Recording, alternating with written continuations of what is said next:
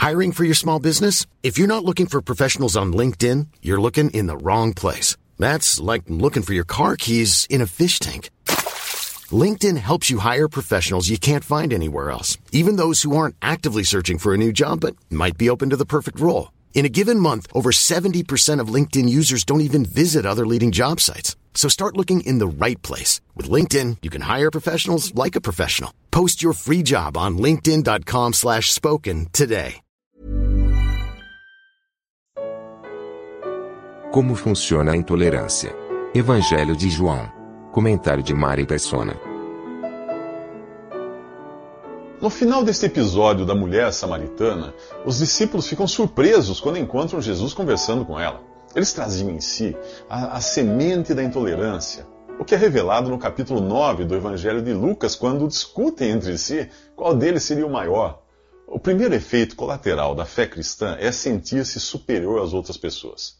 Isto até que faria sentido em crenças que pregam a salvação dos melhores, por seus próprios méritos, esforços. Mas o que dizer do Evangelho que anuncia salvação não aos melhores, mas aos piores pecadores? Se você é salvo por graça, por meio da fé, e isto não vem de você ou de seus méritos, vai se gabar de quê?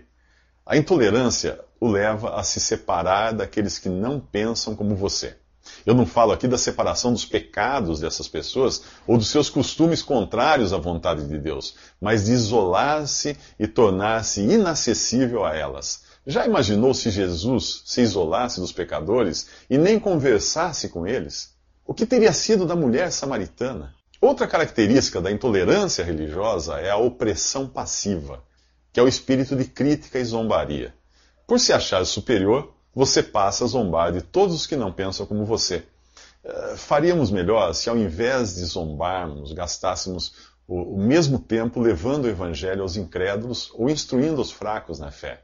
O problema é que, nesse espírito de intolerância, a existência de incrédulos nos faz sentir superiores e não nos animamos muito a mudar essa situação. O último nível da intolerância é a opressão ativa, que pode ir da simples ingerência na política para dificultar a vida daqueles que não têm a mesma fé, até a perseguição e morte, como aconteceu nos tempos da Inquisição e ainda acontece em algumas partes do mundo.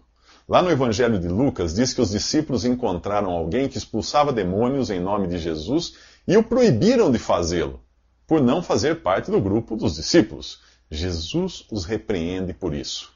Lá também diz que quando chegaram a uma aldeia de samaritanos e estes não, não receberam a Jesus, Tiago e João perguntaram ao Senhor se deviam fazer cair fogo do céu para queimar aquele povo. Mais uma vez são repreendidos por Jesus que diz: Vocês não sabem de que espírito são, pois o Filho do Homem não veio para destruir a vida dos homens, mas para, mas para salvá-los. Jesus não evita a mulher samaritana, não zomba de sua vida devassa e nem a ameaça com fogo e enxofre. Isso ele fazia com as pessoas religiosas, como os fariseus.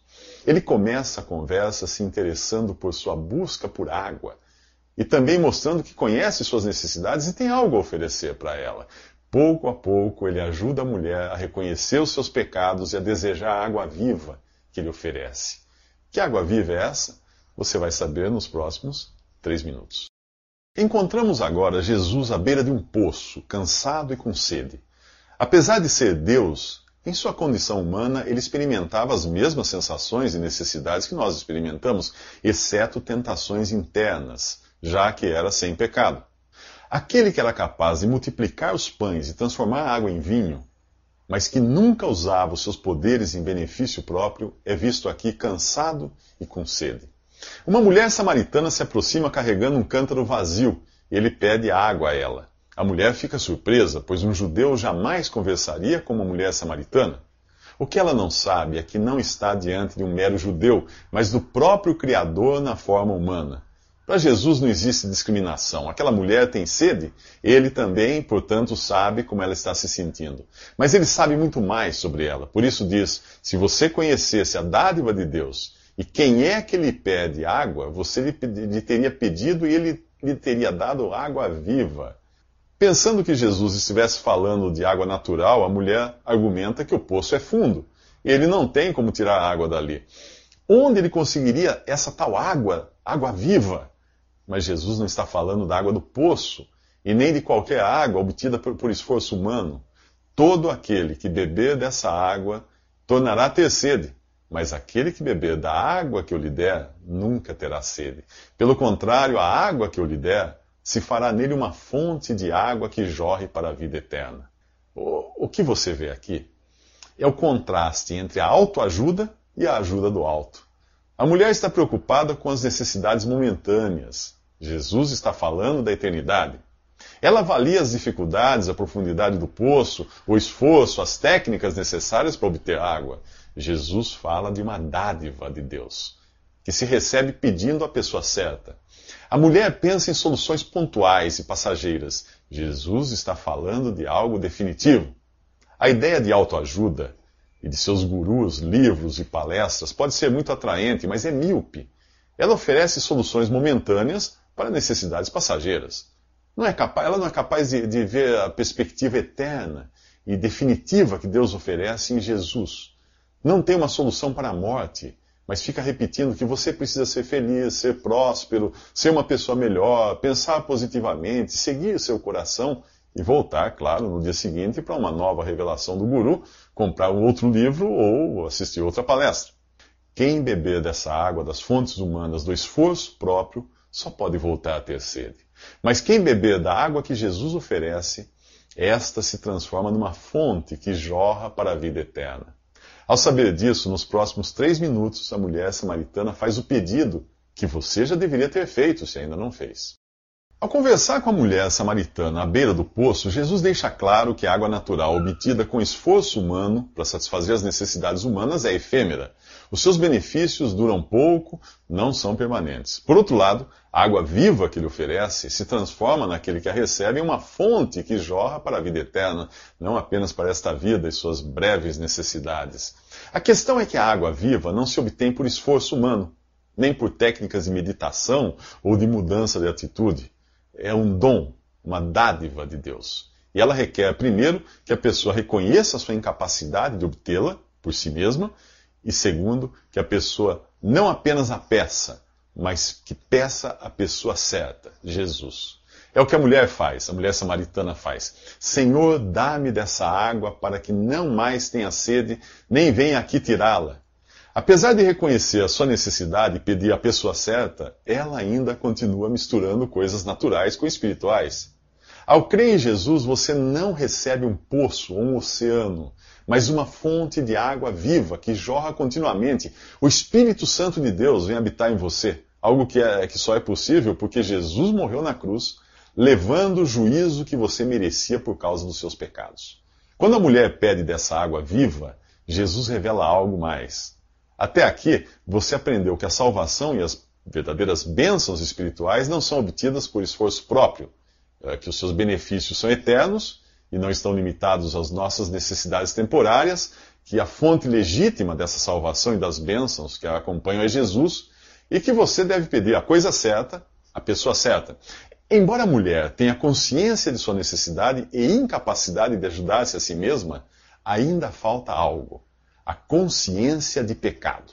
Por isso Jesus diz a ela para ir chamar o marido, e a mulher responde que não tem marido. Aquele que conhece todas as coisas revela aquilo que ela já sabia. Ela teve cinco homens e o atual não é seu marido. Nós somos todos mulheres com cântaros vazios, mergulhadas no pecado e tentando de tudo para ser feliz. Porém, a cada tentativa só afundamos mais e saímos da experiência com um vazio ainda maior.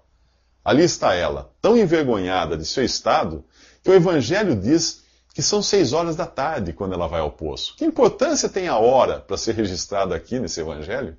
Bem, buscar água era uma atividade das mulheres, que costumavam ir ao poço cedo de manhã.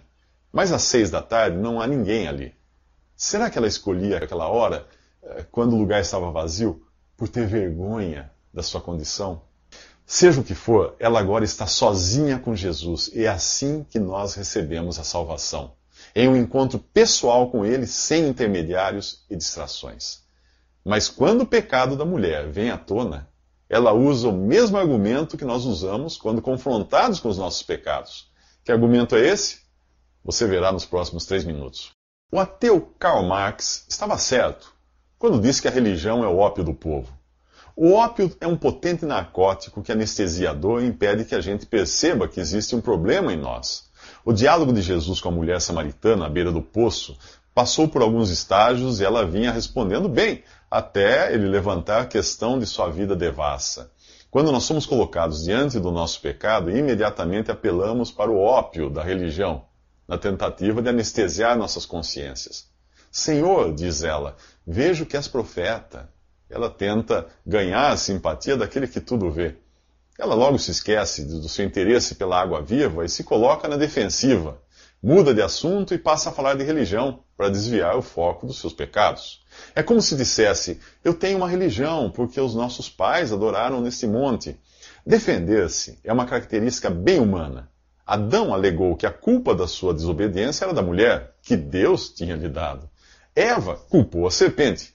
Desde então, quando não estamos culpando alguém por nosso pecado, estamos tentando escondê-lo com a precária tanga feita com as folhas das boas obras, do nosso próprio esforço, como fizeram Adão e Eva. Mas Deus precisou matar um animal inocente para, com sua pele, fazer uma roupa que cobrisse de forma adequada Adão e Eva. Tentamos fazer o mesmo com a religião. Entenda por religião qualquer boa ação ou atividade mística que nós fazemos na tentativa de sermos aceitos por Deus. O religioso gosta de falar de suas boas ações para se justificar e aplacar a aversão que Deus tem ao pecado. Ele não percebe que isso só pode ser resolvido com sangue. A questão do pecado só pode ser resolvida com o sangue de uma vítima inocente, Jesus, que veio como propiciação por nossos pecados. A, a, propiciatório era o nome da tampa de ouro, ouro maciço, que cobria a arca da aliança no Antigo Testamento. O sacerdote daquela época precisava sacrificar um animal inocente e entrar no santo lugar, que era o aposento mais interior do templo, levando uma bacia com aquele sangue do animal sacrificado. Uma vez lá dentro, ele borrifava o sangue sobre aquela tampa ou propiciatório. Dentro daquela arca havia as tábuas de pedra da lei que foram dadas a Moisés, a mesma lei que nos condena, pois ela diz para não fazermos aquilo que somos incapazes de evitar, como por exemplo a cobiça, que é pecar por pensamento. O fato de existir uma tampa de ouro coberta de sangue, o sangue de uma vítima inocente, vedando aquela arca onde estava a lei que mostra que nós somos pecadores, também revela que Deus pode ser propício para com o pecador. Pois agora o sangue de Jesus está colocado entre Deus e as nossas culpas. E é só com base nesse sangue que você pode ser salvo dos seus pecados e do juízo divino. Religião nenhuma pode fazer isso. No contato de Jesus com a mulher samaritana, nós vimos até aqui como pregar o Evangelho e o que é o Evangelho. Nos próximos três minutos, nós vamos aprender o objetivo de uma alma ser salva por Jesus.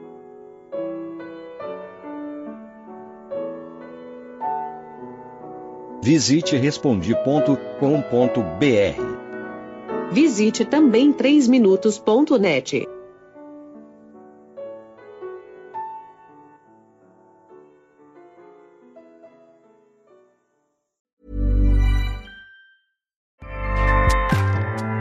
ACAST powers the world's best podcasts. Here's a show that we recommend. The Real Housewives is a guilty pleasure for most, but if you're looking to not feel guilty about that pleasure, tune in to Everything Iconic with me, Danny Pellegrino, where I break down all the messy moments and behind the scenes antics of Bravo's popular franchise. And on Everything Iconic, I also interview celebrity guests like Kelly Ripa, Kiki Palmer, Drew Barrymore, Cameron Diaz, and more about their guilty pleasures, their past work, and so much more. So if you're pop culture obsessed and find yourself watching way too much reality TV like me, tune in to Everything Iconic with Danny Pellegrino wherever you listen to podcasts. ACAST helps creators launch, grow, and monetize their podcasts everywhere. ACAST.com.